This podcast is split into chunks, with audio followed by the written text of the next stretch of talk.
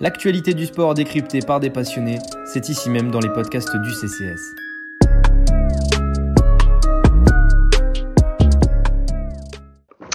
Bonjour, bonsoir à toutes et à tous et bienvenue dans ce nouveau podcast du Café Crème Sport. Aujourd'hui, on va parler ballon rond et euh, plus précisément Ligue 1. Euh, pour ce faire, je suis bien entouré aujourd'hui puisque j'accueille à mes côtés euh, Maxime Vandrel, spécialiste de notre championnat qui travaille un peu pour la Ligue et qui nous fait l'honneur d'être présent aujourd'hui. salut Maxime, comment ça va? Bah écoutez, merci pour, l'invitation. Alors, petit disclaimer, mon vrai nom c'est Maxime Masson. Le truc c'est effectivement le pseudo, le pseudo est choisi par rapport à, un personnage de The Shield. Peut-être que vous connaissez cette immense série. Euh, mais bref, euh, donc ravi d'être euh, d'être ici effectivement. effectivement, de travailler un petit peu avec la ligue et puis je peux, ouais, je commente également les, les matchs du Stade de Reims. Donc c'est un vrai vrai plaisir de, de, discuter foot français avec vous. un fan de Will on, on y reviendra. Exactement. Ouais, et présent également avec nous aujourd'hui, bon, c'est euh, un vieux de la vieille, comment on pourrait l'appeler, un, incontournable du CCS, capable de vous parler rugby, basket ou football. Bref, un homme parfait, presque un homme à tout faire. salut Arvan, comment tu vas? Salut Johan, salut Maxime, euh, ben, ça va très bien, hein. hâte de parler euh, Ligue des Talents, le meilleur championnat. Ah, voilà. Bon, si vous l'avez compris, aujourd'hui on va parler donc Ligue 1. On avait envie de parler de notre cher étant Ligue 1, Ligue des Talents, comme l'a dit euh, Erwan. Euh, son niveau euh, de jeu moyen s'élève. les équipes dites moyennes ne le sont plus trop, s'améliorent cette saison. moi, je dirais que le jeu surtout proposé est bon, voire parfois même excellent. on s'ennuie plus devant le multi à 15 heures comme il y a 5-6 saisons. Même le match de 13 heures le dimanche est devenu presque même intéressant parfois personnellement, moi, je ressens beaucoup de, hype, comme je dirais, en, suivant cette saison. Euh, est-ce que c'est aussi votre cas? Vous, sentez qu'il y a une certaine euh, émulation autour de cette saison de Ligue 1 Maxime, tu le sens toi ou pas? Ouais, je pense que l'après-Covid a été plutôt bien géré sur, euh, sur plein de points par de nombreux clubs, notamment, et on va y revenir sans doute après, mais dans le, dans le cadre du jeu. on a remis le, le, jeu au cœur des, des débats, alors qu'il y a quelques années, c'est vrai que même si c'est encore un petit peu le cas, on faisait toujours appel globalement au même conglomérat de coachs.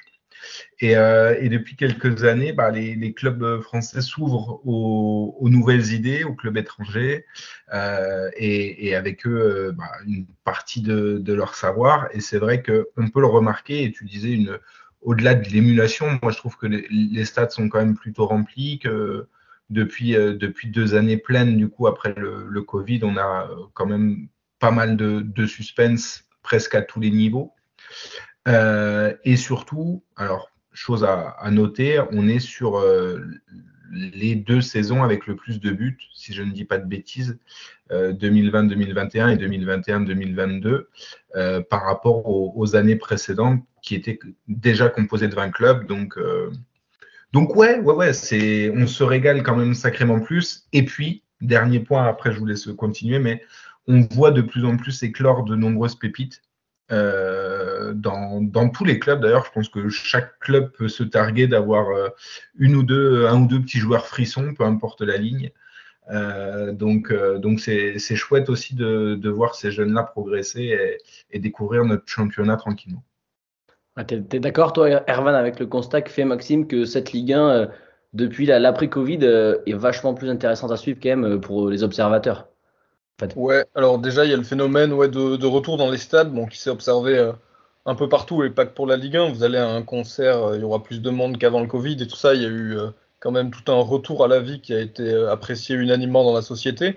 Mais c'est vrai que c'est, en fait, c'est redevenu hype presque d'être supporter d'un club français, ce qui était presque ringard il y a quelques années. Quoi. Quand on nous demandait quel club on supportait, c'était un peu la honte de dire Toulouse ou, ou Rennes. Quoi. On disait plutôt, le, plutôt le Bayern, plutôt Maintenant, c'est redevenu, euh, sympa de supporter des clubs français. Il y a des clubs qui ont un vrai alignement entre euh, une direction sportive qui bosse bien, un entraîneur qui bosse bien, une fanbase qui suit. Et ça, c'était hyper rare avant.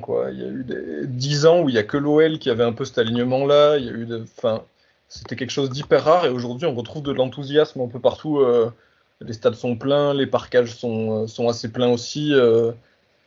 Franchement, et comme tu l'as dit, il y, a du, y a du suspense, il y a du, un peu plus de, de jeu vers l'offensif qu'avant. Avant, quand on faisait les fameux comparatifs, euh, les cinq grands championnats européens selon la formule, c'était toujours la Ligue 1 qui avait le moins de buts, c'était toujours c'était l'équivalent d'Aurillac sur la météo, quoi. Vraiment, on était toujours en bas. Aujourd'hui, ça, a changé. Alors, c'est une tendance qui reste fragile. On aura le temps d'en parler. C'est une tendance qui reste fragile, notamment à cause du modèle économique de, la plupart des clubs. Mais euh, ouais, la Ligue 1 est sympa à suivre et c'est un vrai plaisir. Ouais, bah tu, m'offres un peu une transition de tout trouver euh, vers notre premier point en fait, de se dire que la Ligue 1 euh, cette saison, alors c'est pas, on va voir si c'est un épiphénomène ou pas, mais et n'est plus la cinquième roue, euh, la cinquième roue du carrosse en fait en termes de niveau de jeu dans les cinq grands championnats européens. Donc on parle bien sûr de, l'Allemagne, du euh, de l'Allemagne, de l'Espagne, de l'Italie, de l'Angleterre et de la France. Donc euh, on a toujours placé la France en numéro 5. Mais cette saison, quand même, on a l'impression que, enfin personnellement, moi je vais parler à titre personnel, je me, je me régale plus en ce moment à regarder la Ligue 1 que de la Liga par exemple. La Liga cette saison, c'est c'est très compliqué à suivre. Le niveau de jeu est vraiment pas ouf. alors comment en fait on, est arrivé bah, cette saison à, ce changement-là? Donc on a parlé des coachs, mais pourquoi ça a changé, Maxime Tu dirais toi euh, Et comment ça a changé surtout? Ben, on peut parler, parlait de cette reprise de Covid. Tu, penses que c'est ça? Tu parles que c'est euh, c'est un changement plus profond ou pas? Ça vient d'où selon toi? Moi, je pense que c'est un peu plus profond. Euh, alors, il y a du bon et du moins bon avec ce que je vais dire, mais il y a quand même de nombreux clubs aujourd'hui qui sont passés sous pavillon étranger.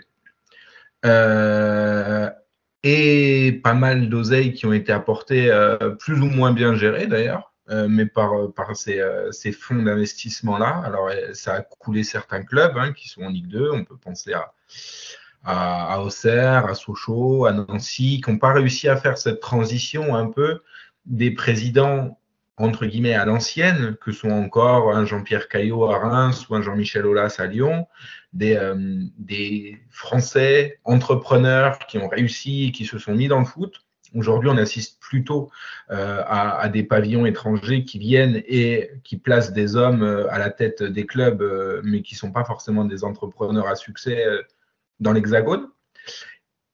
Cet amas d'argent a fait que forcément certains clubs se sont, se sont bien développés. Et je peux penser euh, notamment à, Toulouse, par exemple. Et, on le disait, forcément, il y a les coachs, mais quand tu regardes un petit peu le, le modèle toulousain, tu te rends compte qu'avec, je crois que c'est Redbird Capital, euh, aujourd'hui, euh, bah, ça travaille beaucoup avec la data. Tu as eu un changement aussi de, prisme euh, dans, le, recrutement, dans la façon de travailler. Tout, tout cet aspect data, les clubs s'y sont mis bon an, mal an, je dirais, euh, au fur et à mesure des, années, mais euh, parfois certains l'ont sans doute fait par dépit. Toulouse l'a fait avec, euh, avec brio et, plutôt plus intelligemment que les autres, j'ai envie de dire. Et puis on, voit par exemple cette année le, projet Bodmer au Havre, qui est juste de bien s'entourer et ah tiens, mince, quand on met des gens compétents euh, dans un staff et dans un board, ça marche plutôt pas trop mal. Donc, euh, donc c'est un peu ce, ce, ce, changement de, ouais, de mentalité globale.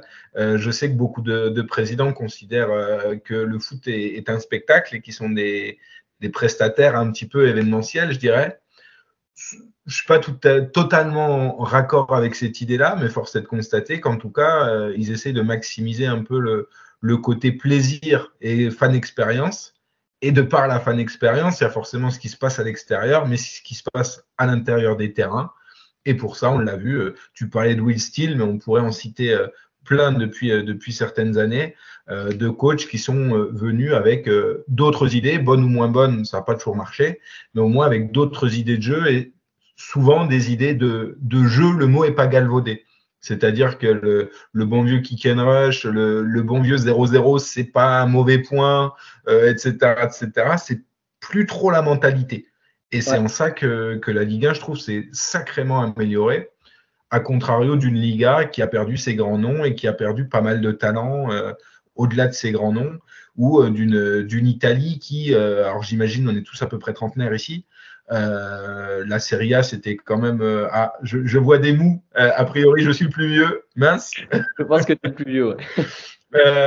mais, mais moi, la Serie A, c'était vraiment le gros championnat du, du, début des années 2000, quand moi, je commençais à avoir 12-13 ans. Et aujourd'hui, c'est vrai qu'elle fait moins rêver. Donc, tout ça me donne l'impression quand même que la Ligue 1 est en train justement de passer un cap qui se matérialise pas en Coupe d'Europe. Et c'est peut-être le dernier problème. Mais, euh, mais qui, en tout cas, euh, dans l'Hexagone, euh, ouais, c'est quand même plus sympa à regarder. Il y a quand même de nombreux très bons matchs, semaine après semaine, je dirais. Ah, tu es d'accord, Arvan, je pense avec le constat que fait Maxime, que cette Ligue 1, cette saison, bah, elle est plus numéro 5. Alors, il va falloir que bah, ça se matérialise sur le temps aussi. Mais quand même, sur le moment, sur le moment T, là, on peut dire qu'on prend vachement de plaisir quand même à suivre notre championnat. Ouais, on, prend du plaisir et puis il y a eu un, nivellement par le haut, comme l'a expliqué Max, en fait, avec cette arrivée de, de clubs qui travaillaient un peu différemment, euh, parce qu'il y a des, euh, notamment des fonds d'investissement étrangers qui ont, euh, qui ont possédé des clubs dans d'autres championnats, qui, ont, qui engagent des directeurs sportifs ou des entraîneurs qui viennent d'une autre culture footballistique. Il a évoqué la data avec Toulouse. Et en fait, du coup, tout ça, ça a amené un peu toute la, caste euh, de, dinosaures, hein, sans dire péjorativement, qui, qui dirigeaient la Ligue 1 depuis des années, à évoluer. Et ceux qui évoluent pas aujourd'hui, ils sont, mis quasiment hors jeu. On a vu que euh, finalement tout ça, ça avait contaminé euh, positivement tout le monde, parce que même des, clubs qui ont des entraîneurs français aujourd'hui se sont adaptés à cette vision des choses, à utiliser enfin un peu la data, à s'ouvrir à des, euh, projets de jeux différents. Euh, on voit euh, ben, notamment Philippe Montagnier qui a un adjoint qui a travaillé dans les, dans les équipes de jeunes du Barça. Dalloglio à Brest qui avait demandé à, ce que les séances d'entraînement soient filmées par drone. On s'ouvre à la vidéo, on s'ouvre à la data, et ça, ça, contamine tout le monde, et je pense que ça, ça peut que nous tirer vers le haut, même si chacun l'utilise bien sûr à un degré différent. Hein. Toulouse et, et, d'autres clubs, par exemple, il y a, bien sûr, il y a, chacun l'utilise à un degré différent. Et puis il y a eu aussi, euh, de par les, les promus, aussi des, des, choses beaucoup plus intéressantes que, que les années précédentes. On voit, euh, ben, Lens était quand même en Ligue 2 il y a trois ans. Et on voit qu'on peut arriver de Ligue 2 sans avoir des moyens financiers exorbitants et avec un projet de jeu et une direction sportive qui bosse bien, ben, grimper les échelons assez vite. Euh, le Clermont Foot va sûrement faire une troisième saison d'affilée en Ligue 2 avec des, euh, en Ligue 1, pardon, avec des tout petits moyens parce qu'ils ont un entraîneur qui bosse bien et qu'on laisse bosser. Et tout ça, on se rend compte que c'est faisable. Et tout ça, ça participe à, élever le niveau parce que les, gens qui sont installés dans le haut du tableau depuis longtemps, ils se disent ah ben tiens, les nouveaux qui arrivent, euh, ils ont l'air de bien bosser, ça a l'air de vite progresser. Peut-être qu'on n'a pas trop intérêt à s'endormir sur nos lauriers et euh, vaut mieux que vaut mieux qu'on bosse nous aussi quoi. Bah, par exemple, même s'il y a des clubs qui mettent plus de temps que d'autres. Hein, par exemple, bah, là tu parles, par exemple, on va un peu voir l'exemple des mecs qui travaillent bien, qui, fin, et par exemple l'Olympique Lyonnais qui, tu vois, est resté un peu encore, euh, ben, tu vois, qui est resté un peu dans le temps d'avant et qui aujourd'hui ben, accuse de retard et ben, finalement se retrouve au même niveau qu'un au classement qu'un Reims, qu'un Clermont, qu'un Toulouse, euh, qui a huitième et qui alors que pourtant euh, l'OL est, une institution et eux ils n'ont pas réussi euh, à faire ce passage en fait. Tu vois ils, ont eu, ils ont eu un temps d'avance pendant 10, 15, 20 ans, ils avaient un temps d'avance et aujourd'hui ils ont été largués. Bon, après, on va pas faire une dissertation sur l'OL, c'est plus un problème de gouvernance. Ils ont, ils ont eu l'occasion de moderniser euh, les choses. peut-être s'ils avaient écouté Juninho, enfin c'est du football fiction, peut-être on ne sait pas ce qui se serait passé. Mais aujourd'hui ils ont perdu ce temps d'avance, mais ils gardent une on va dire, une petite marge parce qu'ils ont une marge d'erreur du fait de, de leur budget qui peut leur. Comment dire qui peut, Ils peuvent investir sur le marché des transferts et cacher un peu, euh, cacher un peu la forêt. Quoi. On va dire, euh, avec l'apport individuel de certaines recrues, ils peuvent euh, arriver à se maintenir à un niveau assez élevé à court terme. Mais, et puis en plus, ils ont un centre de formation formidable. Mais bon. C'est clair qu'aujourd'hui, ils sont 9e, ils vont certainement pas participer à la Coupe d'Europe l'année prochaine, ou peut-être à la Ligue Europa Conférence, qu'en sais-je. Et c'est évidemment un énorme désaveu et ça devrait montrer comment il faut, euh, comment il faut travailler, puisque les clubs qui sont au-dessus, ils ont trouvé une autre façon de travailler. C'est celle qui marche aujourd'hui. Mais tu vois, je pense que la saison de l'Olympique lyonnais, cette saison-là, aurait été faite il y a 5-6 euh, ans. Euh, elle aurait peut-être pas été aussi mauvaise et pas aussi euh, ils ne seraient pas retrouvés aussi bas dans le classement. Sauf que au-dessus d'eux, ça a bossé, à côté d'eux, ça a bossé. Les petits clubs on, se sont améliorés et en fait, ben, tu vois que l'OL a stagné et que en fait, ben, le, à côté, ça, ça, ça, a bossé et ça a augmenté. Quoi. Il y avait, j'avais vu un petit, un petit, euh, petit, chiffre, Maxime, si tu, veux, si tu veux rebondir dessus. Euh, là, lors du dernier mercato, euh, la Ligue 1, ce fut le, par exemple le deuxième championnat le plus dépensier euh, en, en, Europe, tu vois. Est-ce que, est que ça veut dire quelque chose ou pas? Que ben, vu qu'on est bon, mais les clubs n'ont plus peur d'investir et on, on, essaie encore plus de, ben, d'aller vers le haut, quoi. Est-ce que les bons résultats entraînent, tu vois, ce genre de choses? Ouais, alors après, j'ai pas assez de données sur l'état économique des clubs à l'étranger pour pouvoir vraiment dire que c'est une stat que c'est la stat la plus pertinente. Néanmoins, ce qu'on peut dire, c'est qu'ils investissent de plus en plus et qu'ils investissent de mieux en mieux. Alors forcément de plus en plus parce que la bulle n'a pas forcément explosé et qu'il y a encore beaucoup de, transferts qui sont peut-être, euh, euh, bah on le disait un petit peu tout à l'heure, liés à une idée de trading, c'est-à-dire même si j'en mets 15, j'en récupérerai peut-être 30. Donc c'est moins gênant d'en mettre 15 sur un mec de 20 ans que 15 sur un mec un peu plus... Euh, un peu plus euh, expérimenté, mais qui, que je vais moins réussir à, rentabiliser en, en, quelque sorte. Et puis, tu as des clubs qui euh, n'ont pas cette politique de trading-là, ou entre guillemets dans une autre sphère, c'est-à-dire le Paris Saint-Germain qui a plus ou moins fonds illimités, euh, même si de moins en moins encore que, euh, et, l'OM qui, pour le coup, a eu besoin, après avoir récupéré pas mal de jeunes joueurs, de là asseoir un peu et on le voit avec des Malinowski, avec des Alexis Sanchez. Alors, Malinowski, c'est un transfert payant, Alexis Sanchez, non. Mais, euh, mais d'asseoir encore un peu plus euh, leur, masse, leur masse salariale. Pardon. Et, euh, et en fait, c'est ça qui est important de, de, de noter, c'est que les masses salariales n'ont pas tant explosé que ça. C'est-à-dire que tu vas, tu vas avoir des clubs qui euh, dépensent beaucoup, euh, ou en tout cas qui ont des, euh, des on va dire des, une balance de transfert euh, déficitaire parce que ça investit. Je pense à Nice, je pense à Rennes, je pense à, des clubs comme ça qui ont besoin d'investir gros parce que pas encore à un point de notoriété tel que, on va dire l'OM, le PSG, Lyon et Monaco, si on veut caricaturer. Mais malgré tout, c'est pas des clubs qui surpayent leurs joueurs au quotidien. À l'inverse, un club comme Marseille est obligé de surpayer un petit peu, même si la, masse salariale est quand même bien plus équilibrée maintenant que ce qu'elle n'était il y a quelques années avec, euh, on va dire, des dinosaures, Payet, Mandanda, Tovin, euh, Germain, qui avaient des salaires un peu euh, démentiels pour, bah, pour le rendu des fins de saison. Mais l'OM, c'est toujours obligatoirement des salaires un peu plus élevés parce que tu vas chercher un Bailly, un, un Sanchez, euh, des mecs, un, un Mbemba, qui euh, te coûtent peut-être pas grand-chose en, en, transfert, mais qui vont te payer sur ta masse euh, salariale toute l'année. Ouais, vas-y, ouais, continue Maxime, vas-y, vas-y. Non, non, non, je vous en prie. Mais moi, moi j'allais juste te dire que euh, il y avait, il y, y, a cette prise de risque de la part des clubs français qui vont maintenant chercher en fait des joueurs qu'on connaît peu ou pas ben, via la data et euh, que peut-être qu'on n'aurait pas aperçu avant en fait cette prise de risque de, de dire bon ben ce mec on va le tenter euh, quitte à, à, pas le fonctionner parce qu'en fait ils vont peut-être recruter deux ou trois mecs il y en a un qui va fonctionner etc et euh, ça on le voyait pas trop avant tu vois. Grave. Et euh, là où on va enfin moi je vais prendre un exemple que je connais bien et que vous, un autre exemple que vous semblez bien connaître.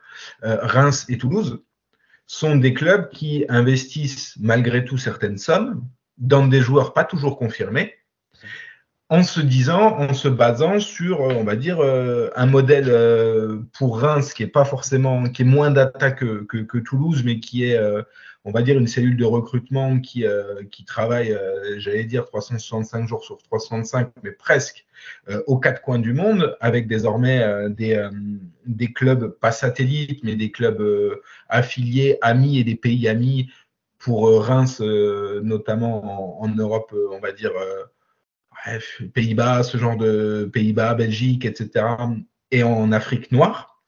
Euh, Toulouse, c'est différent. Quand on prend le cas d'Alinga, euh, il fallait quand même mettre euh, quelques millions d'euros sur un mec qui vient de, de, de deuxième division, même si, même, alors je ne sais plus exactement le club d'où il vient.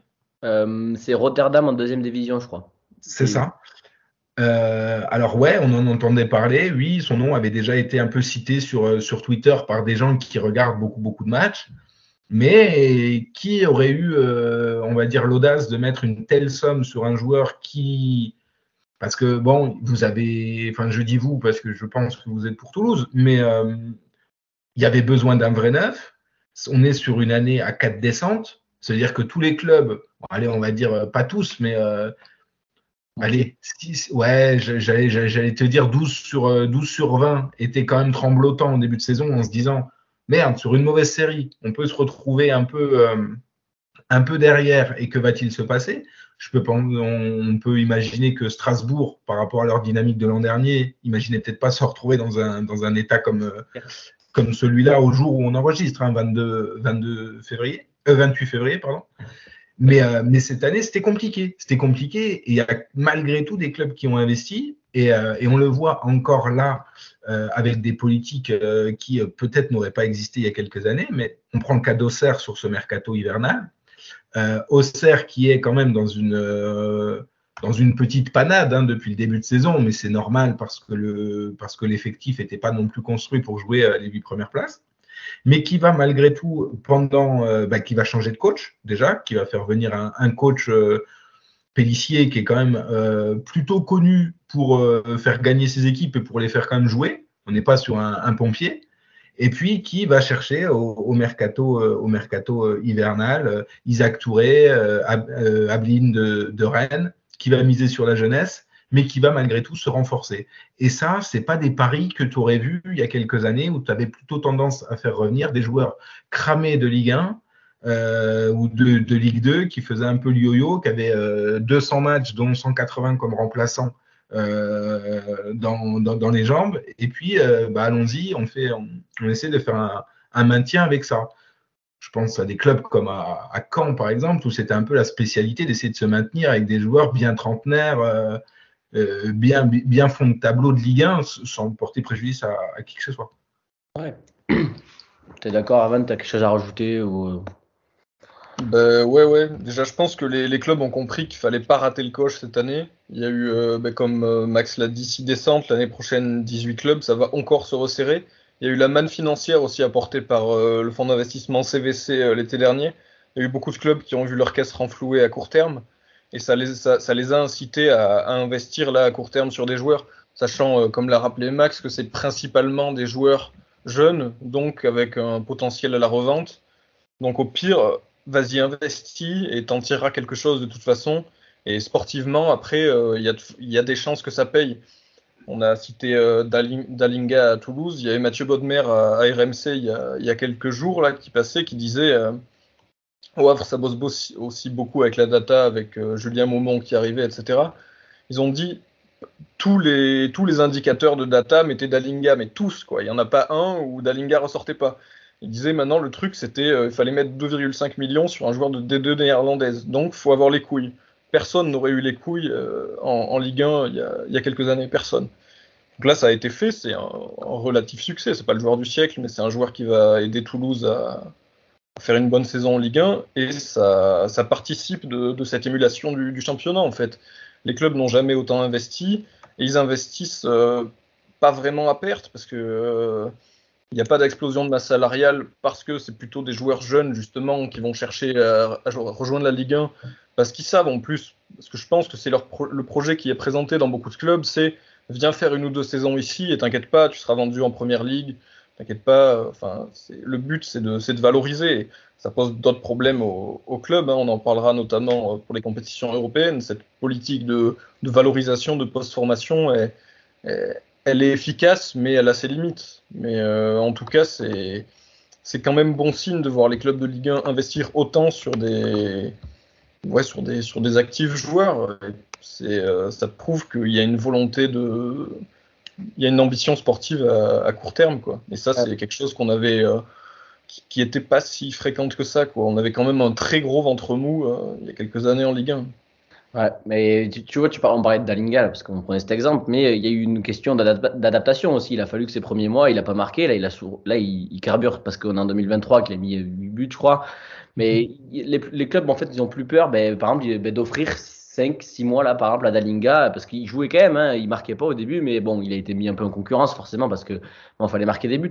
Mais euh, le TFC n'a pas eu peur, par exemple, de, ben, de se dire que ben, pendant 4 mois, on sait très bien qu'il vient de D2 néerlandaise, sa première euh, saison ailleurs euh, que, chez lui aux Pays-Bas et qu'on lui offre ce temps d'adaptation qu'il n'aurait peut-être pas eu il y a trois ans au TFC. C'est sûr même. C'est, sûr, voilà. Donc il y a ce changement, d'état d'esprit. Et pour un peu conclure ce point, euh, de, ce changement un peu d'attractivité de la Ligue 1. Euh, hier, il y avait Rongier euh, dans, l'after sur RMC et il disait, donc on lui parlait de l'équipe de France, de peut-être un futur transfert parce que bah, il fonctionne bien. et il disait, j'ai pas besoin de partir à l'étranger pour tenter l'équipe de France parce que la Ligue 1 est de plus en plus attractive. Et alors ça, tu vois, c'est un discours qu'on n'avait pas pareil avant des joueurs qui ont envie de rester en Ligue 1 parce qu'on sait que maintenant le niveau a augmenté, que c'est beaucoup regardé, etc. Tu vois. Ça m'a, sa phrase m'a marqué, tu vois, Maxime. Et même le, classique euh, à l'inverse, euh, dès qu'il y avait un joueur qui, bah, encore très récemment, encore très récemment, dès que tu avais un joueur qui partait dans un autre championnat, je te voyais faire une interview pour un, pour un média français euh, quelques semaines plus tard et dire ah bah ici ça, ici ça bosse, hein, ça change. Hein. Ça, ouais. Entraînement, on bosse et tout. Ouais, t'as raison. C'est vraiment le classique. Carrément. Et euh, là où ça a un petit peu changé, on se rend compte qu'au final, euh, bon, les, les, joueurs sont toujours euh, autant intéressés par des, par des piges à, l'étranger, ce qu'on peut comprendre. Il y a quand même des jeunes joueurs qui sont toujours et cèdent, on va dire, aux sirènes des clubs de post-formation que peuvent être la, Leipzig ou en tout cas la, la Galaxy Red Bull, etc. Mais moins j'ai l'impression qu'on en perd moins, que les clubs déjà se, se prémunissent de ce problème-là en les faisant signer, en les faisant jouer, et, euh, et, que malgré tout, bah, en donnant du temps de jeu régulièrement à des jeunes, euh, notamment sur des équipes, euh, bah, on l'a dit, hein, qui, ont peut-être des, risques et qui auparavant ne, les prenaient pas, ces risques-là, de donner du temps de jeu à des jeunes ou, à laisser certaines recrues onéreuses un petit peu sur le banc le temps de, s'acclimater.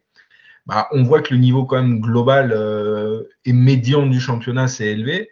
Euh, et, pour cause, on en parlait tout à l'heure euh, en, riant légèrement, mais effectivement, voir l'Olympique lyonnais 9e, bah, c'est aussi la preuve qu'il y a une certaine méritocratie. Et même si Lorient est sur une pente un peu descendante parce qu'ils ont perdu des joueurs, parce qu'ils n'étaient pas calibrés pour faire une telle, une telle saison sur 38 journées, je défie quiconque aujourd'hui de me dire que sur euh, les 25 premières journées, il y a un vrai écart entre, entre Lorient et l'OL. Et si je vois un écart dans ce qui a été prouvé et montré sur les 25 premières journées, il n'est pas à l'avantage de l'OL. Et idem pour les deux trois clubs qui sont en dessous, Reims et Toulouse notamment, qui sont juste en dessous de, de l'OL, bah, ces équipes-là n'ont plus peur de jouer l'OL. Et on se rend compte que bah, si, tu, si tu commences à être dans une spirale négative, on l'a vu l'an dernier avec Saint-Etienne, avec Bordeaux.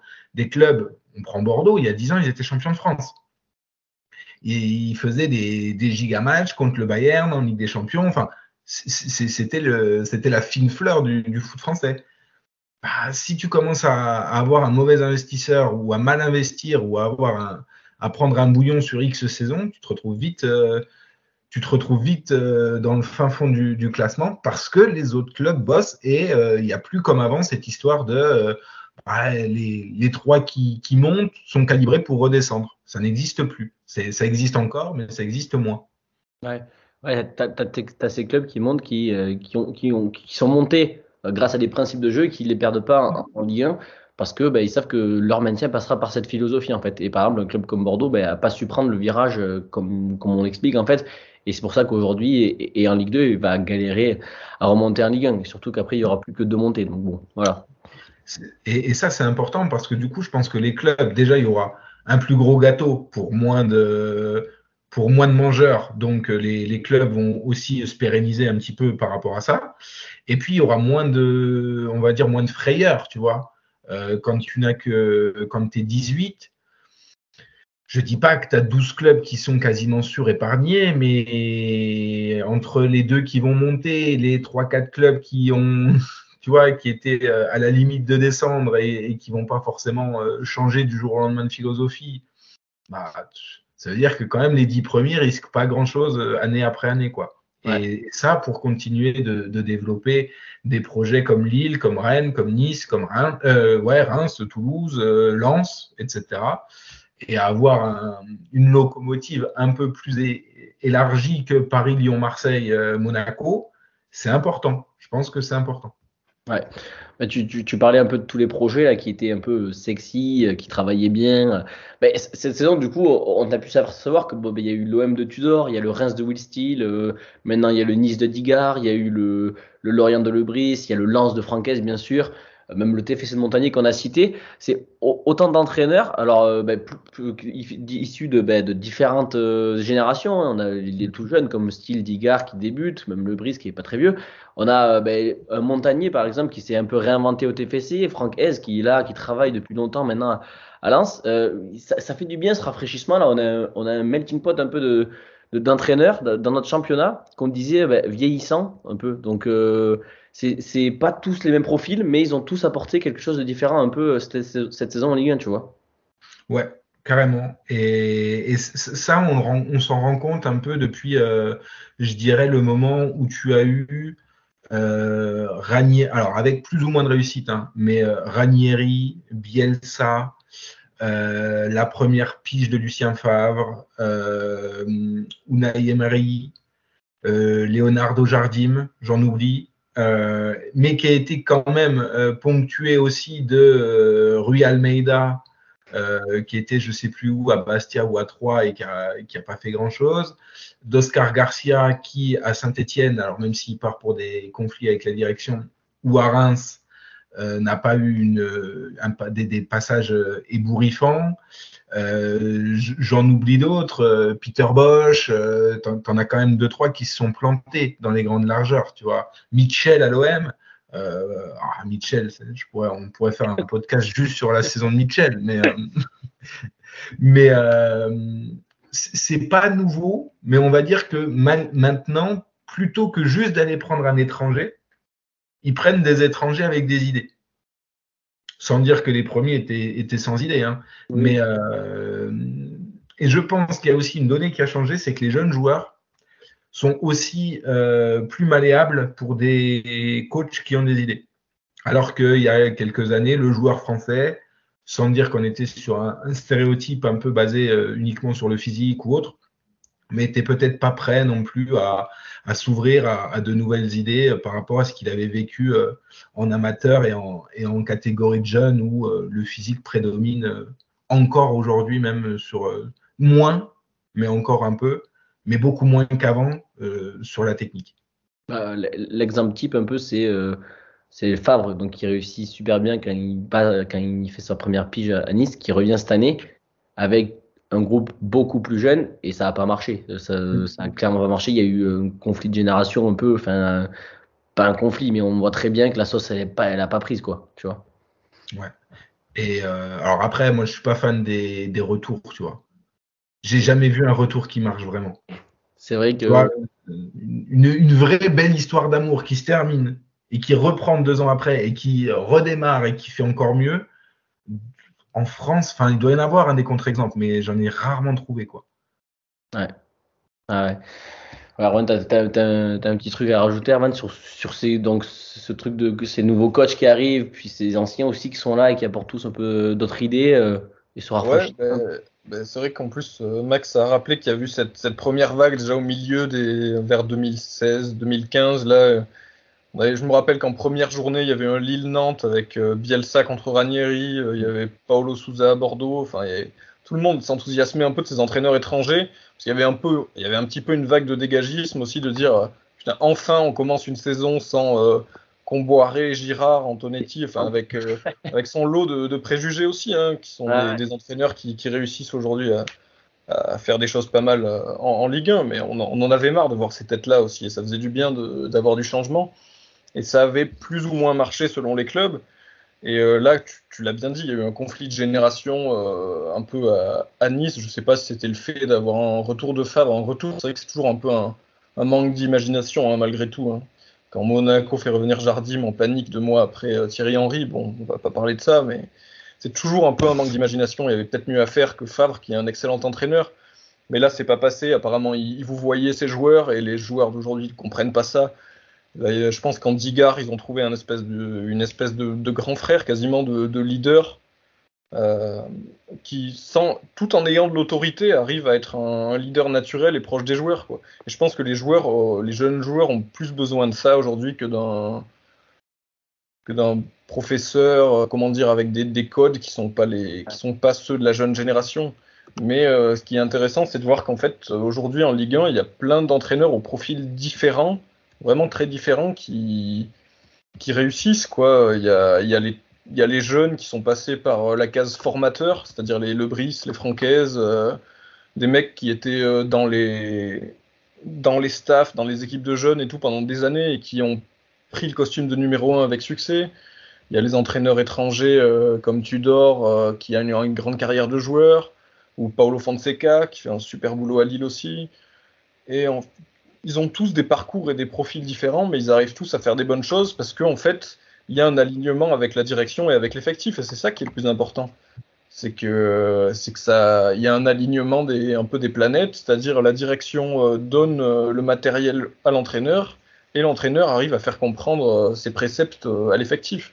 Et s'il y a un de ces fils qui est coupé, ben, ça peut pas marcher. Il faut que la, la ligne soit, ne soit pas coupée. C'est ça qui était le problème dans pas mal de clubs. Aujourd'hui, il y en a qui fonctionnent bien, puisqu'enfin, il y a des, on a mis des, en place des, des, directeurs sportifs, on a mis en place des, des, entraîneurs qui ont les moyens de bosser. Bizarrement, ça se passe pas mal pour pas mal de clubs. Ouais, pas partout. Tu demanderas à Christophe Galtier ce qu'il en pense. Mais... Ouais, le PSG, c'est encore un cas. À part, on, on y reviendra, on reviendra dans quelques minutes. Mais euh, ouais, moi, j'aurais une petite euh, question, par exemple, pour Max euh, et toi, Herman, après. Alors, ben, quelle équipe, par exemple, t'as séduit le plus cette saison? Et si tu avais un coup de cœur, en fait, cette saison, tu, tu, tu prendrais quelle équipe? Avec quel coach, toi? C'est une bonne question parce que sur 25 journées, je pense que des équipes coup de cœur, euh, j'en ai eu 4 ou 5. Euh, c'est aussi pour dire que, que, que, que, ça marche bien. Alors on n'est pas là juste pour dire euh, que tout est beau, que tout est rose. Je pense qu'il y a une partie aussi après où on va parler un peu des limites de tout ça. Mais, mais en, en, en, tant que couvertement supporter de l'OM, je peux pas dire que j'assiste pas au plus bel OM depuis une paire d'années. Il faut être très honnête. Euh, je trouve qu'on assiste au plus beau Reims, c'est moi qui commente les matchs depuis 4 ans euh, et qui a suivi un petit peu même leur parcours en, Ligue 2 et, lors de leur, euh, de leur dernière descente de Ligue 1. C'est ouvertement et de l'avis des supporters hein, des l'une des plus belles équipes de Reims qui ait eu depuis peut-être bah, les années glorieuses. je trouve que Toulouse joue bien. En tout cas, les, les, trois du milieu ont quand même un, un sacré talent et, euh, et, un sacré potentiel euh, quand, euh, quand, tout, quand tout roule bien. Le, le lance de Francaise, même si c'est pareil, ça se, ça se tend un peu comme l'Orient, tu vois. Ça s'essouffle un peu. Mais ouais, mais ça, ça, peut s'expliquer ah ben. dans, dans, les deux cas. Mais ces deux équipes qui, qui sont qui sont super chouettes à, à voir jouer. Euh, le LOSC de Fonseca, euh, même si en termes de points, c'est 6 7e, ça va rarement pour le moment chercher plus haut, bah, c'est une super équipe. Donc, euh, si je devais en retenir qu'une, je pense que le vrai, entre guillemets, rouleau compresseur de cette saison, ça reste l'OM. Mais après, des équipes qui, par rapport à leurs moyens, euh, montrent qu'elles ont immensément plus d'idées que d'autres. Il y en a une paire, dont notamment euh, Lens, Lorient, euh, Reims et Toulouse, pour ne, pour ne citer qu'elles. Lille a quand même des moyens un peu plus élevés euh, que, que, les quatre que je viens de citer. Bon, et toi, toi Herman, tu tirais vers où? Oh ben j'aurais un peu la même présélection, on va dire. En début d'année, j'ai eu un, un, énorme coup de cœur pour, pour Lorient, vraiment. Alors aujourd'hui, bah, en plus, c'est pas, c'est pas forcément estompé. C'est juste qu'au niveau des points, effectivement, ils sont plus. Euh, en début d'année, on les, on, les médias parlaient quasiment d'un, potentiel, euh, Europe, Europe. potentiel participant à la Ligue des Champions. Hein. Bien sûr, c'était, euh, bien sûr, c'était une enflammade. Il n'y a pas un effectif pour, pour jouer sur ce tableau-là pendant 38 journées. Ils ont vendu Ouattara et Mofi cet hiver, bon, c'était sûr qu'ils allaient subir le contre-coup. Ils vont finir sans doute aux alentours de la dixième place, et ça sera très bien. Les supporters ont vécu une super saison quand même. Mais euh, ouais, j'ai été bluffé en fait, déjà d'une part par le discours, quoi. Parce que euh, c'est tellement rare d'assister à une conférence de presse et que l'entraîneur te débite pas des éléments de langage ou des, ou des phrases toutes faites. Euh, bon, aujourd'hui, on n'a pas mis les ingrédients, on va se dire les choses, et la semaine prochaine, on repartira prendre les trois points, et puis on prend les matchs les uns après les autres, et puis voilà. Franchement, si vous assistez aux conférences de presse de Lebris, quoi, c'est incroyable parce que c'est il prend pas les journalistes pour des imbéciles, il prend pas les spectateurs pour des imbéciles, vraiment. Il, participe à tirer le, débat du football en France vers le haut. Quoi. Mm. Je trouve parler de jeu euh, avec autant de avec autant de naturel euh, devant la presse, c'est quelque chose de rare et ça participe à, tirer le championnat vers le haut, je pense. Et en plus, bah, les circuits de balles euh, bien travaillés, les sorties de balles léchées, là, moi j'ai vraiment bien aimé. Ensuite, bon, Max a dit que euh, Lille avait plus de moyens, c'est vrai. Mais euh, l'année dernière, j'étais à Lille et j'ai assisté à pas mal de, de bouillies sous Gourvenec. Donc, euh, quel, plaisir de regarder le, le LOSC de Fonseca, parce que j'ai perdu vraiment beaucoup trop de, temps à, Pierre Mauroy l'année dernière. C'était absolument un supplice. Donc euh, très content de voir aujourd'hui euh, le LOSC, euh, même si comptablement ils font peu ou prou la même saison que, la saison dernière, hein, sachant qu'en plus ils n'ont pas de Coupe d'Europe à jouer. Bon, c'est pas fabuleux, mais ça, joue, ça joue tellement mieux. quoi. C'est un bonheur de voir le milieu avec Angel Gomez, qui est un, superbe joueur. qui est, qui est en plus je voulais dire André Gomez mais Angel Gomez existe d'ailleurs il, est, il, est, il a reculé dans le cœur du jeu et je le trouve tellement plus, plus impactant qu'en milieu offensif ou sur une aile. Dans le cœur du jeu, face au jeu, il est superbe. André Gomez à côté, Benjamin André. Comment voulez-vous ne pas vous perdre avec André, André Gomez et Angel Gomez? C'est pas possible. Mais en tout cas, euh, en tout cas, bonheur de voir le LOSC, Lorient aussi. Et euh, ouais, tout, Lens, qu'on on le savait déjà depuis l'année dernière. Lens, on le savait. Euh, Marseille, il y avait cette incertitude. Hein. Tudor était cloué au pilori au mois de septembre. Hein, mais match, c'est de constater qu'il a, qu'il a fait un super boulot et qu'il a retourné l'opinion publique. On verra comment ça va se finir, mais ouais, il y a des projets de jeu excitants à suivre et il y a des projets qui arrivent enfin à maturité. Quoi. dire l'OM euh, depuis le temps que, euh, peut-être que Maxime le dira mieux que moi en tant que supporter marseillais, mais ça fait quand même des années et des années. Je crois que le rachat, ça doit être 2015, quelque chose comme ça tu l'impression que le projet a jamais été aussi avancé, que le club peut enfin rivaliser en Ligue des Champions. Le soir de la sixième journée, il peut finir premier ou quatrième. Bon, ils finissent quatrième, pas de chance. On en parlera, euh, je pense, pour nos performances en Coupe d'Europe. Euh, malheureusement, ça l'a pas fait, mais c'est encourageant. Ce que tu dis est super intéressant parce qu'il y a la notion de plaisir. Et je pense qu'il y a quand même beaucoup de clubs qui l'ont compris. Euh, c'est ok, il y a évidemment des, euh, euh, je dirais des, prérogatives financières, d'emploi, de, plein de choses euh, quand on est à la tête d'un club et on a une, on, a, on est à la tête d'une société, on ne fait pas n'importe quoi avec la société. Néanmoins, cette notion de plaisir, j'ai l'impression que de plus en plus de, dirigeants la mettent dans le cœur du projet et ça, c'est important parce que tu l'as dit, entre Gourvenec, qui en plus fait pas une mauvaise campagne européenne. Euh, non, ils sont qualifiés en étant premier de poule, hein, si je dis pas de bêtises. Voilà. Euh, et euh, Fonseca, le nombre de points n'est sans doute pas, c'est pas très, ouais, peu ou prou la même chose. Euh, le nombre de buts encaissés et marqués aussi, même si on exclut, euh, pour moi j'en exclus 11, ils en ont pris 11 en deux matchs contre le PSG, bon c'est deux anomalies, euh, mais, mais ça n'a rien à voir entre un, coach, et je n'ai rien contre Jocelyn Gourvenec, mais qui est encore bloqué un peu dans les préceptes franco-français des années 2000-2010, et Fonseca qui arrive, alors sans dire que quand c'est à l'étranger c'est mieux, la preuve avec Hayes et Le Brice, on voit qu'il y a des mecs qui ont, qui ont des idées euh, sans forcément sortir de l'hexagone, mais qui juste s'ouvrent, juste taf en fait. Boss, euh, vont chercher des idées ailleurs. On a caricaturé un peu euh, Galtier, et je pense que bon, sa saison au PSG, en fonction de, de, la finalité, lui fera peut-être un peu tort sur sa carrière, mais, euh, mais entre le, le, Galtier de saint et, et le, Galtier de Lille, c'est pas du tout la même chose. Et c'est un mec qui a bossé, c'est un mec qui s'est remis en question, qui a eu l'audace et, si vous me permettez, les couilles de se dire bah, peut-être que ce qu'on m'a appris euh, dans mon bon petit diplôme français avec Guy Lacombe, que je respecte, hein, mais n'est pas la vérité absolue. Et que peut-être, effectivement, je prenais des piles quand j'étais à, à saint et euh, les supporters s'identifiaient pas à notre projet parce qu'on se faisait chier. Et il l'a dit à demi-mot euh, dans, certaines interviews. Et là, bah, des clubs dans lesquels ça vit bien et où, en fait, il y a cette notion de fierté des supporters, ça gagne ou ça gagne pas. de toute façon, tu peux avoir qu'un champion de France et euh, sauf cataclysme, c'est le PSG. Donc il faut aller chercher des, des, raisons d'exister ailleurs. Et je trouve que le plaisir et la fierté des supporters, bah, on le retrouve et on les a de toute façon cités. Marseille, Rennes, euh, mais ouais, Rennes aussi, je, je, je, trouve depuis quelques années. Lens, Lille, ça revient cette année. Nice, on voit bien qu'avec Digard, forcément, ça enclenche des trucs. Lorient, Reims, Toulouse, même Clermont, qui avec ses moyens ne euh, produit pas un jeu euh, riche euh, et ils n'avaient pas marqué là depuis cinq matchs ou six matchs consécutifs en Ligue 1. Enfin, c'est là, c'est un peu trop, mais bah, ils sont là, ils vont rester là et, leurs supporters sont fiers. Et, et pour moi, c'est vraiment la donnée numéro un aujourd'hui.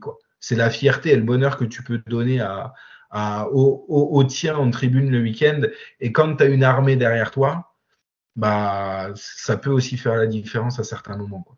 Bah, tu vois, moi, je vais te parler d'un exemple que je suis un peu plus, vu que bah, moi, j'habite à Toulouse, un peu des supporters du TEF. Bah, Mouli et ses équipes, ils l'ont de suite vite compris hein, qu'il fallait euh, refaire venir ses supporters, etc. Et ça fonctionne parfaitement. Enfin, quand, as une, quand, as une, en, quand tu travailles avec tes supporters, ben, ça peut que aller dans le bon sens. Quand tu n'es pas fermé au débat, comme l'était Sadran par exemple, ben, tu vois bien que ça fonctionne, que les supporters sont là, que face à Rodez, en quart de finale, tu vas faire un guichet fermé. Ben, il y a trois ans, on aurait dit ça à Coupe de France et euh, personne ne l'aurait cru. Que tu es à plus de 20 000 personnes par. Euh, par euh, donc il n'y a, a, pas de secret en fait si tu veux c'est toute une organisation euh, tu as euh, Montagny qui a pas été fermé euh, de, de faire venir un nouveau coach enfin son adjoint il y a plus d'adjoint on, on, lui fait c'était pas son choix. Il, il, accepte que donc je sais plus comment il s'appelle Carlos je sais plus comment mais donc son adjoint qui arrive de, de, de la, du Barcelone B je crois il est pas fermé et c'est ça aussi qui fait évoluer notre Ligue 1 en fait si tu veux que ben, les anciens soient plus fermés et qu'il y ait de nouveaux. Voilà donc là, on parlait un peu des, on parlait des, des, beaux projets, de tout ce qui nous ont existé cette année. Moi, nous, j'ai envie de parler un tout petit peu euh, du rôle du PSG dans tout ça, en fait. Euh, parce que, bon, ben, là, avec, ils ont gagné le Classico, du coup, ils ont euh, 8 points d'avance désormais. Bon, ils sont bien partis pour, euh, pour prendre le, le 11e titre de champion de France du club. Mais on n'a jamais senti le, le, PSG aussi faible cette saison. Donc, enfin, ces dernières saisons, donc moins fort. Est-ce que est-ce qu'il y a une conséquence sur les autres équipes, Maxime, euh, de se dire ah le PSG est moins fort, il y a, plus de sentiment d'infériorité où les, les équipes venaient au Parc des Princes en, victime expiatoire en se disant putain on va mettre euh, le bus. Voilà, cette saison on a vu des, équipes comme Reims, etc. venir et proposer du jeu, arracher un nul pour Reims, etc. Est-ce que il y a un truc, il y a un effet boule de neige, le PSG un peu moins fort et donc les autres se disent que euh, on peut faire nous aussi. Je, ne sais pas, tu tu comprends le sens de ma question, mais. Euh, si, si, si. Euh, je pense qu'effectivement, il y a des équipes qui, qui les ont abordées avec un peu plus de couilles que, que les années précédentes, parce qu'ils font moins peur, parce que c'est moins bien géré, parce qu'il y a moins bon maître tacticien quand même euh, à bord euh, par rapport à un Thomas Tuchel, à même à Unai Emery, à, Ancelotti, Laurent Blanc de, de la bonne époque, c'était quand même des PSG qui surdominaient, je trouve, plus le championnat que, que celui-ci. Et avec pourtant des masses salariales et, et, plus basses et qui, un, un, groupe plus équilibré, je dirais. Cette année, tu, tu, tu sens bien que c'est sur un fil, mais en fait, toutes les défaites du PSG, ou tous les matchs où ils sont un peu bousculés, euh, sont très rapidement éclipsés, et on peut le dire, c'était il y a deux jours, par des prestations comme euh, celles qu'ils ont claquées contre l'OM. C'est-à-dire que tu mets 3-0 à cet OM-là au Vélodrome, qui a raté un peu son match. Hein. Peu importe si tu ne te bases que sur Kylian Mbappé, que sur la, euh, on va dire la, le duo Mbappé-Messi qui est à l'origine et à la conclusion de tous les buts dimanche, etc. Malgré tout, cette prestation-là, elle va refaire peur pour six mois à tout le monde. Et peu importe le contexte. Et en fait, moi, je, c'est même pas une question d'être d'être pour l'OM ou pour quelqu'un d'autre que le PSG. Ce nivellement par le haut, où il faudrait dire merci au PSG, je, je, le conçois à demi mot, pas beaucoup plus, parce que effectivement, la Ligue 1 est plus regardée à, l'étranger, mais elle est plus regardée par des gens qui veulent voir euh, Mbappé, Neymar, Messi, point elle n'est pas regardée pour le PSG de Fa Fabian Ruiz ou de, Marco Verratti, même de Marquinhos. Enfin, voilà. ces icônes-là n'ont pas toujours joué. je parle de Neymar et de Messi notamment, qui n'ont pas toujours fait des saisons pleines au PSG. J'attends des stats, mais je ne suis pas persuadé qu'il y ait beaucoup de Chinois devant les, les PSG Lille du dimanche 13h. Alors oui, ça a ramené un petit peu d'argent, mais ça a aussi tué beaucoup de rêves, ça a, je pense, tué beaucoup de projets, parce que, euh, on le disait tout à l'heure, il, y a des pavillons étrangers qui ont investi et ils ont investi pour gagner. Parce que tu n'investis pas quand tu es à ce degré-là pour être 4 ou 5e. Et en fait, tu ne peux pas gagner. Actuellement, tu ne peux pas gagner. C'est des anomalies. Montpellier est une anomalie. Le Monaco, qui termine à 96, 97, 98 points, je ne sais plus, est une anomalie. Lille, il y a, X années, est peut-être la plus grosse des trois, encore que Montpellier, c'était quand même très fort, mais ce qu'a fait Lille est, est phénoménal. Et en fait, tout dépend du PSG. C'est-à-dire que la Ligue 1 est à la merci de l'intérêt que ces mecs-là vont trouver au match contre Brest et contre Rennes. Et pour moi, ce n'est pas une locomotive, ça.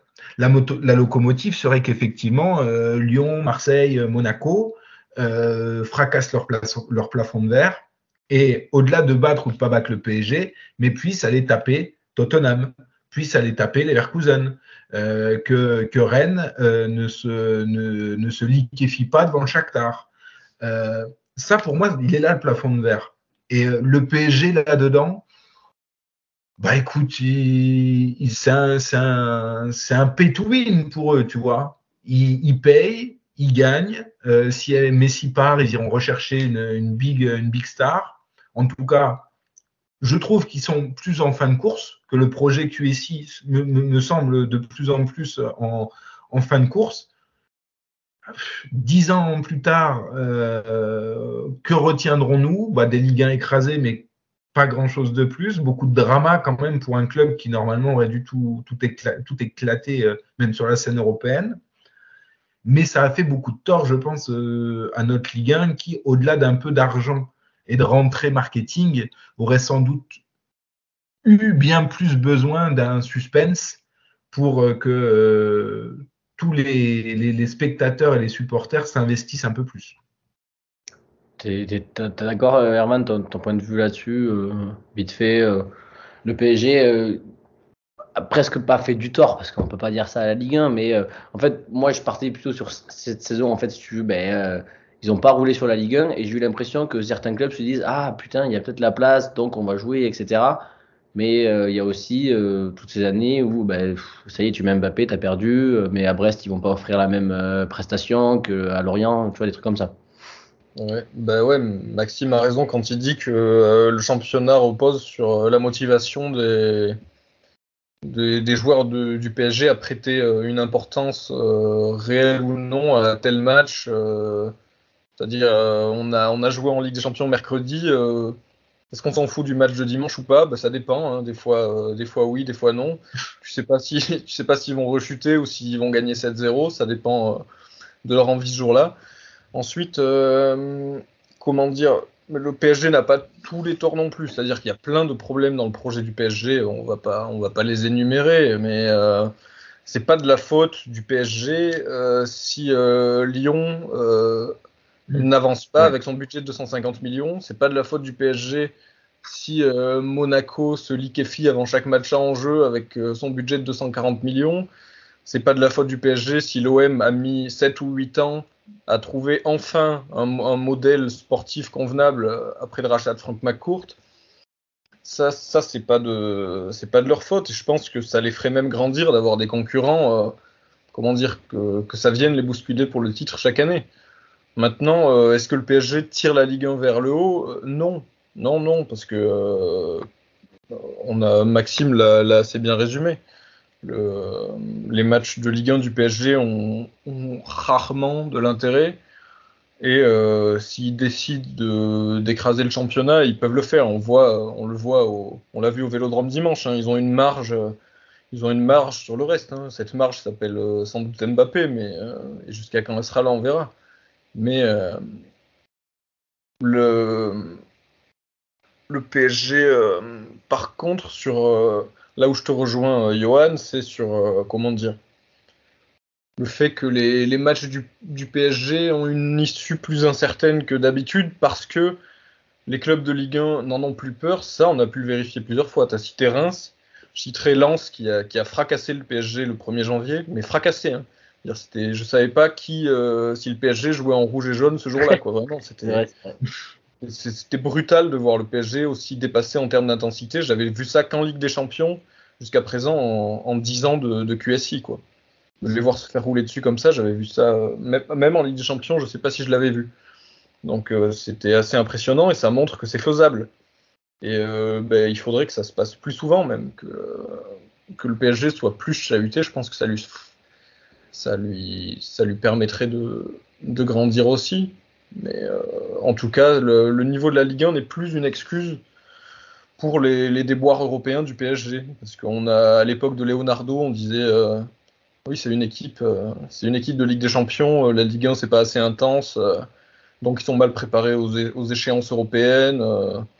il faudrait qu'ils rencontrent des équipes de meilleur niveau pour pour être préparé pour la Ligue des Champions. Ça, aujourd'hui, c'est facilement démontable cet argument, parce qu'on voit que même en Ligue 1, ils se font chahuter, parce que le niveau de la Ligue 1 c'est élevé aussi, et que le PSG ne met pas le même niveau d'intensité euh, en championnat qu'en Ligue des Champions. Donc cet argument n'est plus valable. Donc euh, après. Euh... Bah, tu, tu, vois, c'est, je, je, disais un truc.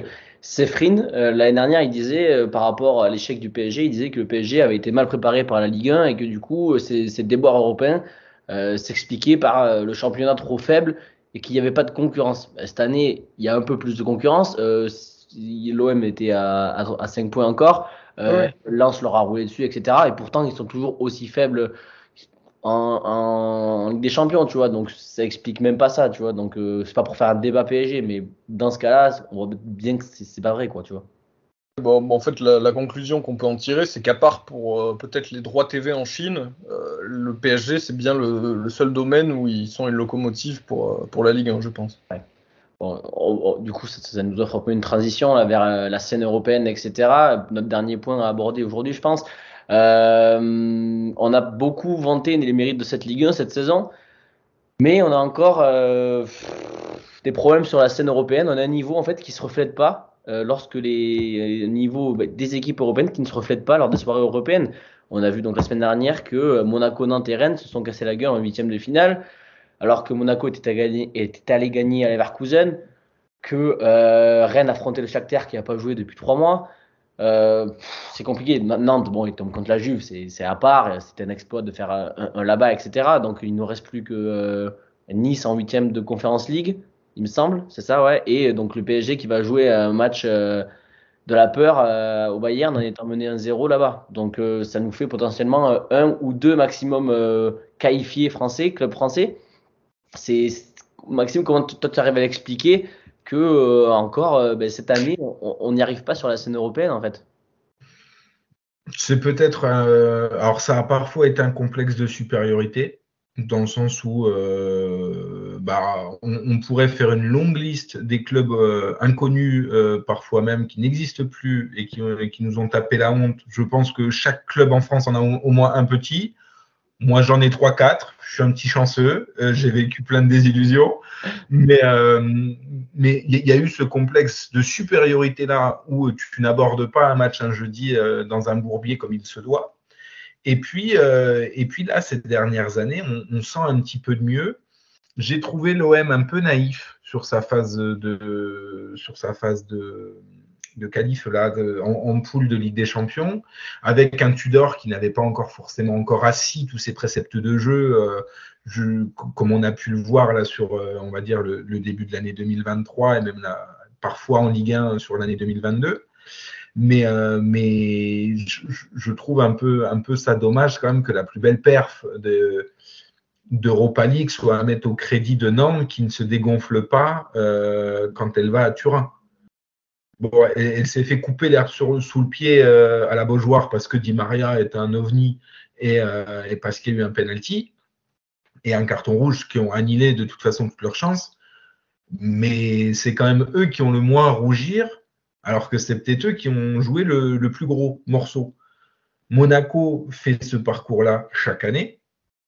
Rennes fait ce parcours-là chaque année. Je pense que le, le, le, le, meilleur Rennes, ou en tout cas le Rennes le plus costaud, c'est le Rennes euh, de l'année où ils vont chercher la Coupe de France avec Ben Arfa, où euh, tu sentais qu'il y avait peut-être un truc à faire. Et ils ont joué Arsenal, ils ont joué le Bétis de mémoire, enfin des, des, des, gros morceaux, et ils les prenaient sérieusement. Mais sinon, la Ligue Europa n'a jamais été respectée, ni par l'OL, ni par l'OM, ni par euh, qui que ce soit il va falloir apprendre un peu l'humilité de, clubs comme Séville qui euh, jamais jouer le championnat en Liga, mais qui, tu les mets sur une scène européenne, euh, tu n'as jamais une contre-performance à la hauteur de celle qu'on connaît en France. Donc il, y a de l'argent, il y a un truc, mais il y a aussi peut-être, euh, je ne sais pas, du, du vice, de l'expérience. Euh, parfois, euh, pour moi, Rennes devait passer. C'est des erreurs de jeunesse qui les amènent à concéder le, CSC à la dernière minute. Mais ça fait quand même beaucoup. Et cette erreur-là, elle résulte du fait que euh, pendant 20 minutes, ils sont oxy parce que Genesio gère mal ses, salves de changement. Donc, bon, on va pas refaire club par club cette année le, les, problèmes parce qu'on pourrait en faire un podcast complet. Mais je trouve qu'effectivement, il faudrait euh, bah, perdre un peu cette naïveté et puis euh, juste se rendre compte que bah, en Ligue des Champions, T32, euh, effectivement, Naples fait une super saison, mais l'OM n'a pas moins sa place en huitième que Bruges, que, que le Sporting, que Francfort. Enfin, moi, je me souviens d'avoir tweeté le quatrième de ce groupe de Ligue des Champions là sera ultra honteux parce que les quatre équipes sont éclatées par terre. C'est le cas quand tu regardes le niveau médian de la Ligue des Champions, quand tu regardes un PSG Bayern ou quand tu regardes un. Euh, enfin, tu, peux quasiment prendre tous les matchs là. Même des mauvais matchs comme Leipzig euh, City, l'OM les aborderait comme un, petit. Tu vois pas ce que l'OM a de plus petit que Leipzig, en totale transparence si tu gonfles pas un peu les, les, muscles, euh, Monaco a euh, combien de fois la masse salariale de Leverkusen, qui est quand même un, un, bon club bien installé en Bundesliga.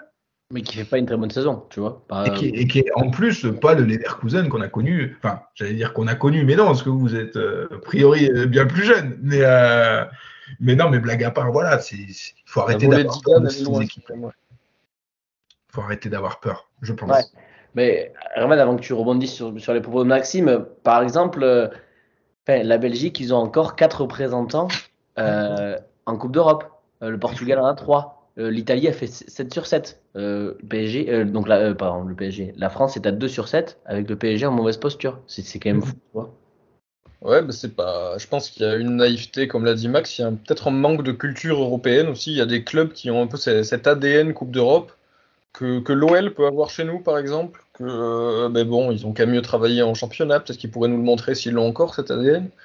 Mais euh, bon, il y a, je pense, un manque de.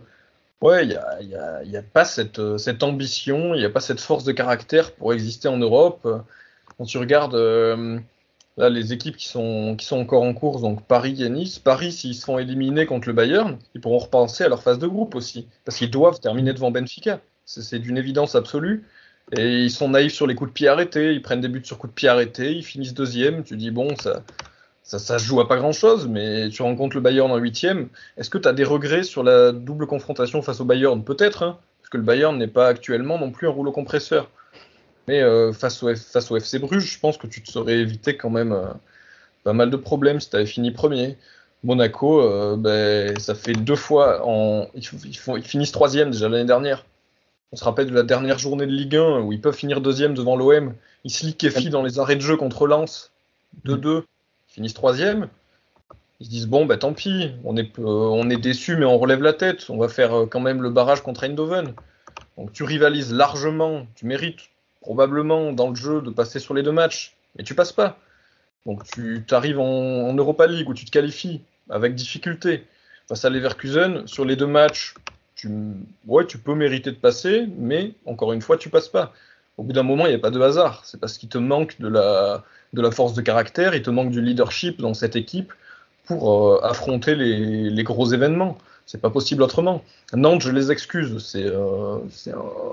Déjà Qu'est-ce que vous voulez qu'ils fassent C'est pas la, d'accord, c'est plus la Juve de d'il y a- quelques années, mais bon, il y avait quand même un delta euh, technique entre Nantes et, la Juve. hein. Tu vois les buts de Di Maria, que tu peux faire? Bon, voilà, il y a une classe d'écart.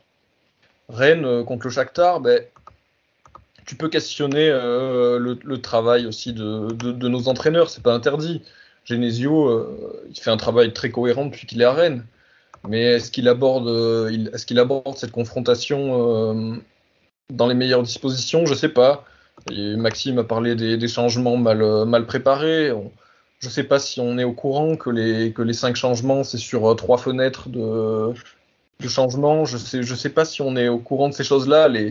On pêche encore un peu par amateurisme, j'ai l'impression.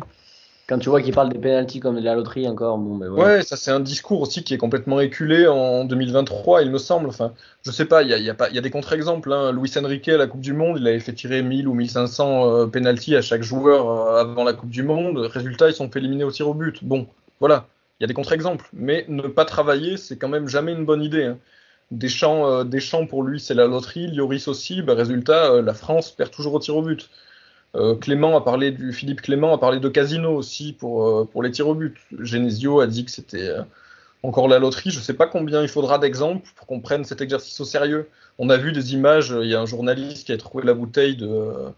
j'ai- avalé le nom du jeune gardien euh, de Donetsk. Mais, euh, In, non, je me souviens plus. Ouais, mais on l'a ouais, vu. Troubine, quelque chose comme ça. In, ouais, un truc comme ça. euh, où il avait noté euh, les. les- Mais oui, pas d'hasard. les tireurs euh, avec leur, leur côté de préférence. Bon, nous, c'est pas dans notre culture. Apparemment, on est, on aime ça. C'est peut-être notre côté latin de, de- de prendre tout par-dessus la jambe, mais c'est un peu agaçant, quoi.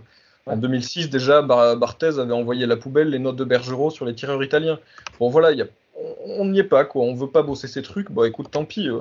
Si au moins on fait le travail sur les 90 minutes, peut-être qu'on n'aura pas besoin de bosser les tirs au but. Mais le problème, c'est que c'est pas le cas. Donc, faut peut-être bosser les tirs au but. Je sais pas. euh, pareil, on est dans. Est-ce que Genesio, bon voilà, je veux pas enfoncer le pauvre, euh, c'est Bélocian qui fait le, qui marque Ouais. son camp euh, en prolongation. Bon, c'est un joueur de 18 ans qui a du talent, qui, il n'était pas là par hasard. C'est pas, pas une faute de Genesio de le mettre au coup d'envoi. Il sort pas de nulle part. C'est un joueur qui a du talent, qui a le niveau. Mais résultat, tu te retrouves avec un joueur de 18 ans qui a fait une grosse erreur en, en Coupe d'Europe et qui aujourd'hui moralement ça, ça doit pas être hyper facile. Il mettra sûrement des jours, des semaines à s'en remettre. Alors que tu as Arthur Théâtre qui est international belge sur le banc. Ça se trouve, il aurait mis Théâtre, il serait fait éliminer, hein, je dis pas le contraire. Mais euh, voilà, en fait, on ne fait pas le choix de l'expérience, on fait le choix. euh, ben, la naïveté dont parlait Max en préambule, ben, cette naïveté, elle est, c'est une, euh, comment dire, elle est inhérente à la jeunesse. Pareil pour Monaco qui a, qui a une équipe très jeune. On, manque un peu de. Il y a eu un trade de- du journaliste André Sonroubia qui, qui suit la Ligue 1 sur, Twitter où il parlait justement du, problème des, de Coupe d'Europe chez les clubs français. Et il disait que c'était pas un problème de niveau, mais un problème de, de, naïveté dans les moments clés, un manque de, culture de la gagne en fait. Et il l'attribuait notamment au modèle économique de, de la Ligue 1 qui repose beaucoup sur la valorisation des joueurs, sur la formation, la post-formation. Ben, c'est excellent de, de vouloir former des jeunes et de vouloir les, les valoriser. C'est sain sportivement et financièrement. Le problème, c'est que à, l'instant T, pour, jouer des matchs de haut niveau, ben ouais, tu as peut-être besoin d'avoir une culture de la gagne. Et pour ça, il te faut des joueurs qui ont de l'expérience, il faut des joueurs qui ont du vécu, il faut des joueurs qui ont vécu des, grands matchs et qui savent comment aborder ces rendez-vous. Et euh, quand euh, le problème des, clubs français, c'est qu'on est trop dans une, on est presque trop dans une logique de long terme parfois, et euh, ça, ça nous joue des tours euh, sur la- en Coupe d'Europe, ça me semble évident. hein. Mais tu, vois, tu parles de, Genesio. En fait, moi, j'ai pas l'impression qu'il aborde son euh, huitième de finale contre le Shakhtar comme l'une des rencontres les plus importantes de la saison. Donc, il met euh, Bélocian et Omari. Donc, ils ont 18-19 ans les deux. Enfin, aussi bon soit-il, tu as un international belge. J'ai pas l'impression en fait qu'ils se disent ben, je peux mettre mes deux jeunes parce que bon, ben, c'est huitième contre le Shakhtar. J'ai l'impression qu'il le prend comme ça. Et que, ben, au final, malheureusement, l'histoire bon, fait que Bélocian marque un contre son camp. Ils, ils étaient à, à une minute de se qualifier, tu vois. Mais C'est fait, pas un mauvais match, ça aurait pu être un autre, mais Ça. le fait que ça tombe sur lui. Donc, Mais- euh, je sais pas. ça, en fait, ça, moi, j'ai plus, j'ai plus l'impression que ça montre que Genesio il aborde pas ça comme euh, ben, la possibilité d'aller en quart de finale de l'Europa League. Alors que tu as un peuple rennais qui attend que ça, qui met l'ambiance de la première à la dernière minute, qui je pense que Rennes pouvait le mériter. Mais t'étais pas à la hauteur de, tes espérances. Maxime a évoqué tout à l'heure le, parcours sous, Julien Stéphane, c'était en 2019, je crois, où ils font tomber le Betis, ils tombent contre Arsenal. Bon, voilà, il y avait une classe d'écart. Je pense que les, il y a quand même eu cette, euh, les supporters ont connu ça il y a pas longtemps. C'est encore dans la, dans la culture récente du club. Et en fait, on, enfin, on, va, on va laisser parler Maxime aussi, mais c'est un peu le, cycle éternel de pas mal de clubs français. C'est-à-dire, euh, on se fait éliminer en Coupe d'Europe. Oh, ben c'est pas grave, on va se focaliser sur l'objectif de finir dans le top 5 pour se qualifier en Coupe d'Europe. Et l'année mm. prochaine, on va faire pareil, en fait. On va, se faire éliminer, puis on va pouvoir se concentrer sur la qualification dans le top 5. C'est quand même important, quoi. Ouais, mais vous avez, euh, bon, j'ai déjà beaucoup parlé, hein, mais euh, vous avez, vous avez raison sur ce point-là. Je pense que euh, l'objectif premier, c'est toujours d'être dans les six. Et on a l'impression de, de, voir un, presque, tu te qualifies pour financièrement euh, être pas trop, pas trop dégueu et pas trop impacté. Et puis, allez, tu vas jouer tes premiers matchs de, de, de Coupe d'Europe à fond. Je pense notamment à la Ligue Europa. Et quand tu arrives en mars, ça commence à te poser des problèmes. Et tu vois pas ça comme euh, quelque chose euh, qui peut te créer une dynamique positive ou te booster sur ta fin de saison. Tu vois ça comme un ah ouais, mais on va devoir préparer deux matchs à la semaine. Euh, j'ai un effectif à faire tourner. Comment je gère mes hommes. bref, tu vois ça que sous le prisme négatif.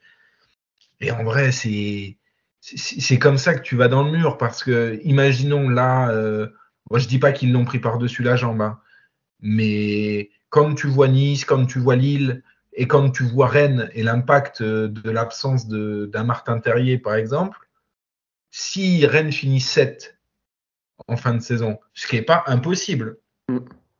est-ce que tu vas pas avoir d'immenses regrets en te disant bah, j'étais quand même pas si loin de pouvoir faire un parcours en, en Ligue Europa?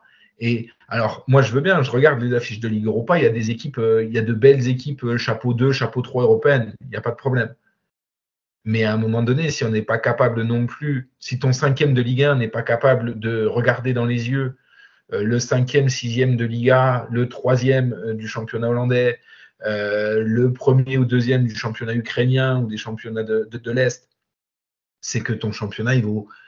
Ça va être dur, en, fait, de, faire comprendre aux autres que ton championnat national est bon s'il s'exprime que chez toi.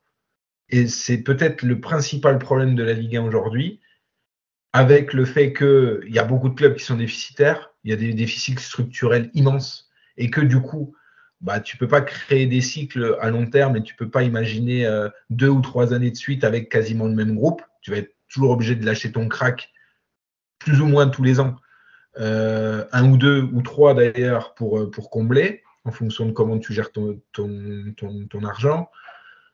Mais sur la scène européenne, il faut, il faut qu'il y ait quelqu'un qui claque ce plafond de verre-là. Et on le voit, même l'OM en Ligue Europa Conférence n'a pas réussi. Alors, moi, moi j'ai rien contre Sampaoli, hein, mais euh, tu le voyais déjà, et on a beaucoup utilisé ce terme-là, et c'est pas, pas si faux que ça.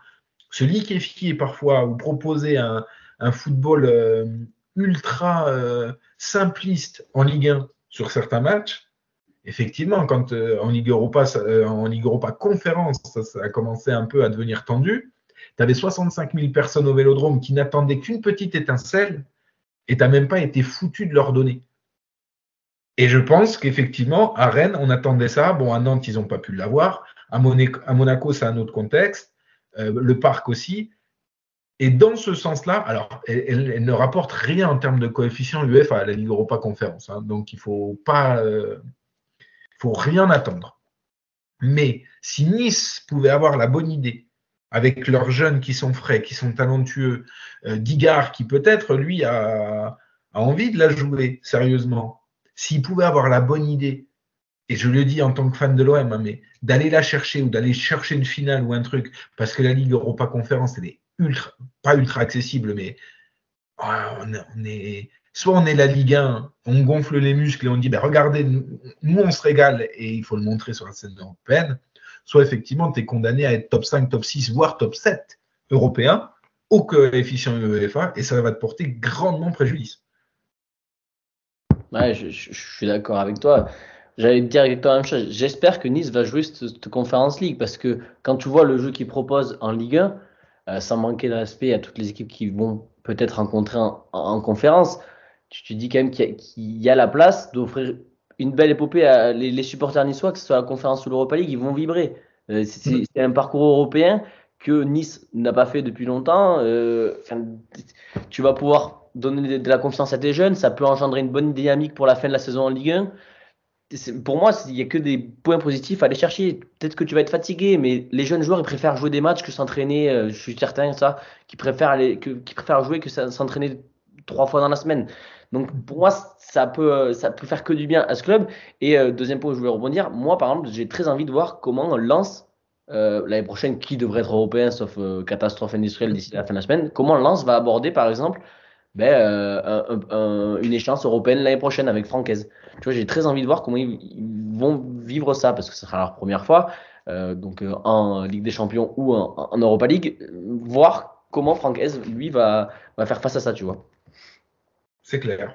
Après, je pense que Lens est aussi va arriver à un carrefour, et ça va être le cas de plusieurs équipes, de comment on, on remplace des mecs qui nous sont indispensables aujourd'hui et qui peuvent justement euh, faire la différence en, en Coupe d'Europe. Je pense à Seko Fofana à Lens, je pense à Jonathan David à Lille, je pense euh, à l'OM, même si ça se, se, se, voit moins, mais si Monaco euh, était amené à perdre Golovin, par exemple, ça pourrait être un trou qu'il faudrait combler.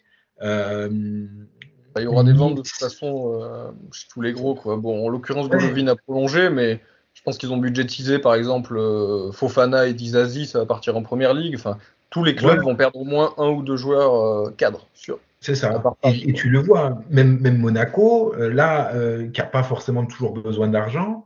Alors, l'offre est démentielle, hein, mais ils n'ont pas hésité une seconde à se délester de Badiachile euh, sur, sur la fin de saison, quitte à ce qu'ils soient un peu courts en défense centrale. Et quitte Ils à ce que ça leur porte préjudice. C'est ça. Et quitte à ce que ça leur porte préjudice en Coupe d'Europe.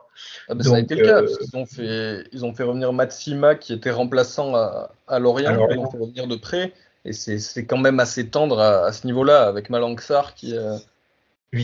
qui est pas non plus au niveau de Badiachil. Et on, on- tu parlais de Monaco, justement, ça m'y a fait penser tout à l'heure quand tu as dit euh, que ça pouvait créer une dynamique justement de se qualifier en Coupe d'Europe, mais qu'on préférait se dire, oh bah tiens, ça nous fera jouer plus qu'un match par semaine. On voit bien l'élimination en Coupe d'Europe, le match suivant, derby à la maison, ils perdent 3-0. Moi, j'aimerais bien savoir s'ils auraient perdu 3-0 contre Nice, s'ils s'étaient qualifiés contre Leverkusen. J'en suis vraiment pas sûr. Parce que ça met un coup derrière la tête, c'est évident. Ils étaient émoussés, mais ils, avaient surtout pris une, grosse, euh, une grosse claque. Et euh, d'a- d'ailleurs, à ce niveau-là, je pense que dans le, dans le match des, gens qui ont pris des claques, celui qui. Rennes a, pris pire que Nantes, et d'ailleurs, chapeau à eux d'avoir rebondi, parce que moi, je ne les voyais pas, euh, je les voyais s'écrouler, pour le coup. Un peu comme Monaco euh, a fait à Nice, en fait. A, il y a le créer une dynamique et la poursuivre. On en parlait, le modèle économique des clubs fait que euh, tu vas peut-être créer une dynamique sur la fin de saison, mais la saison suivante, tu vas tout reconstruire. La, la saison euh, que tu as évoquée tout à l'heure, euh, Monaco champion avec euh, peut-être 97 ou 98 points, ils font demi-finale de Ligue des Champions cette année-là aussi. Et euh, après l'été, ils vendent Mbappé, Bernardo Silva, Lemar, Fabinho, Bakayoko, enfin ouais. ils vendent pour 300 millions, 400 millions peut-être. La saison d'après, ils jouent le maintien. C'est ça le problème, c'est qu'aussi, à part Paris, qui peut dire je fais une épopée et après je, je, peux, je peux construire dessus quoi. C'est Ouais. difficile. Ouais, c'est- encore tout le problème de, de la Ligue 1. Tu as, ce niveau qui augmente, mais tu pas à garder tes joueurs tout le temps. Tu pas pour l'instant à briller sur la scène européenne. Voilà, bon, c'est c'est- c'est tous ces problèmes-là qui résident encore et qui font que ben, tu es encore considéré comme le cinquième championnat européen, même si ton niveau s'élève, tu vois. Voilà.